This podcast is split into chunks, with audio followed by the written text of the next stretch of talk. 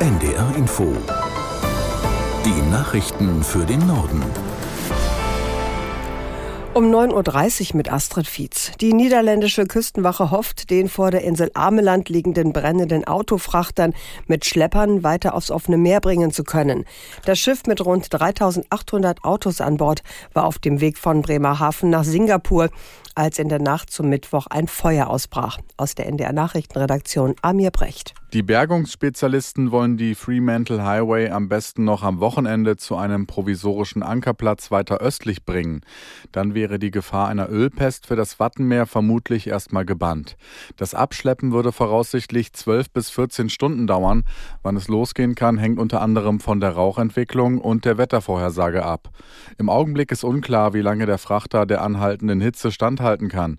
Ein Auseinanderbrechen oder Kentern soll aber unter allen Umständen vermieden werden. Über die Brandursache wird immer noch spekuliert. Möglicherweise hatte eines der knapp 500 Elektroautos an Bord Feuer gefangen. Die AfD bestimmt heute ihre Kandidaten für die Wahl zum Europäischen Parlament. Die 600 Delegierten in Magdeburg stellen dazu eine Liste auf. Bereits gestern haben sie beschlossen, sich der rechten europäischen Dachpartei Identität und Demokratie anzuschließen. Lothar Lenz erklärt, in welche Parteienallianz die AfD hier eintritt in die Gesellschaft anderer äh, rechtsextremer Parteien, also zum Beispiel dem französischen Rassemblement National oder der italienischen Lega, der österreichischen äh, FPÖ. Die alle arbeiten ja in Brüssel schon zusammen in einer gemeinsamen Fraktion mit dem Titel Identität und Demokratie. Die anderen rechten Parteien sind auch Mitglied der gleichnamigen Europäischen Partei, die AfD als einzige bisher noch nicht. Ähm, das ist seit gestern anders. Da hat der Bundesvorstand nach einer Intervention äh, von Alice Weidel dann den Saal aufgerufen, doch dafür zu stimmen. Das ist dann auch passiert und man erhofft sich aus dieser Parteimitgliedschaft auf europäischer Ebene eben auch äh, Geldzuflüsse aus der europäischen Parteienfinanzierung. Ein 64 Jahre alter Mann, der im Landkreis Augsburg in Bayern drei Menschen erschossen haben soll, wird voraussichtlich heute einem Ermittlungsrichter vorgeführt.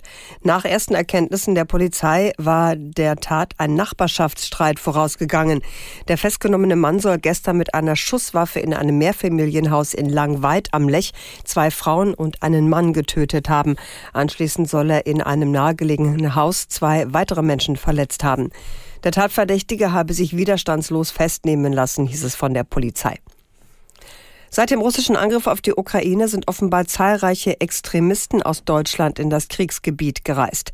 Die Welt am Sonntag berichtet unter Berufung auf das Bundesinnenministerium, dass Sicherheitsbehörden von 61 ausgereisten Menschen ausgehen, die einen Extremismusbezug oder eine Verbindung zur politisch motivierten Kriminalität haben.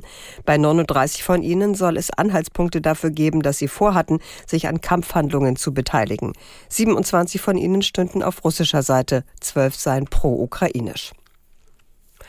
Die USA stellen Militärhilfen im Umfang von umgerechnet 313 Millionen Euro für Taiwan bereit. Das hat das Weiße Haus bekannt gegeben. Aus Washington, Nina Barth. Es ist das erste große US-Militärpaket für Taiwan, das aus eigenen Vorräten des US-Militärs abgezogen wird. Dadurch, dass die Waffen aus US-Militärbeständen abgezogen werden, können sie schneller geliefert werden als durch die Finanzierung neuer Waffen.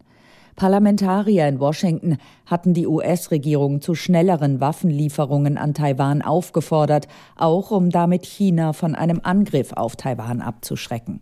China betrachtet die demokratische Insel als Teil der Volksrepublik und hat immer wieder mit der Invasion der Insel gedroht. Das waren die Nachrichten.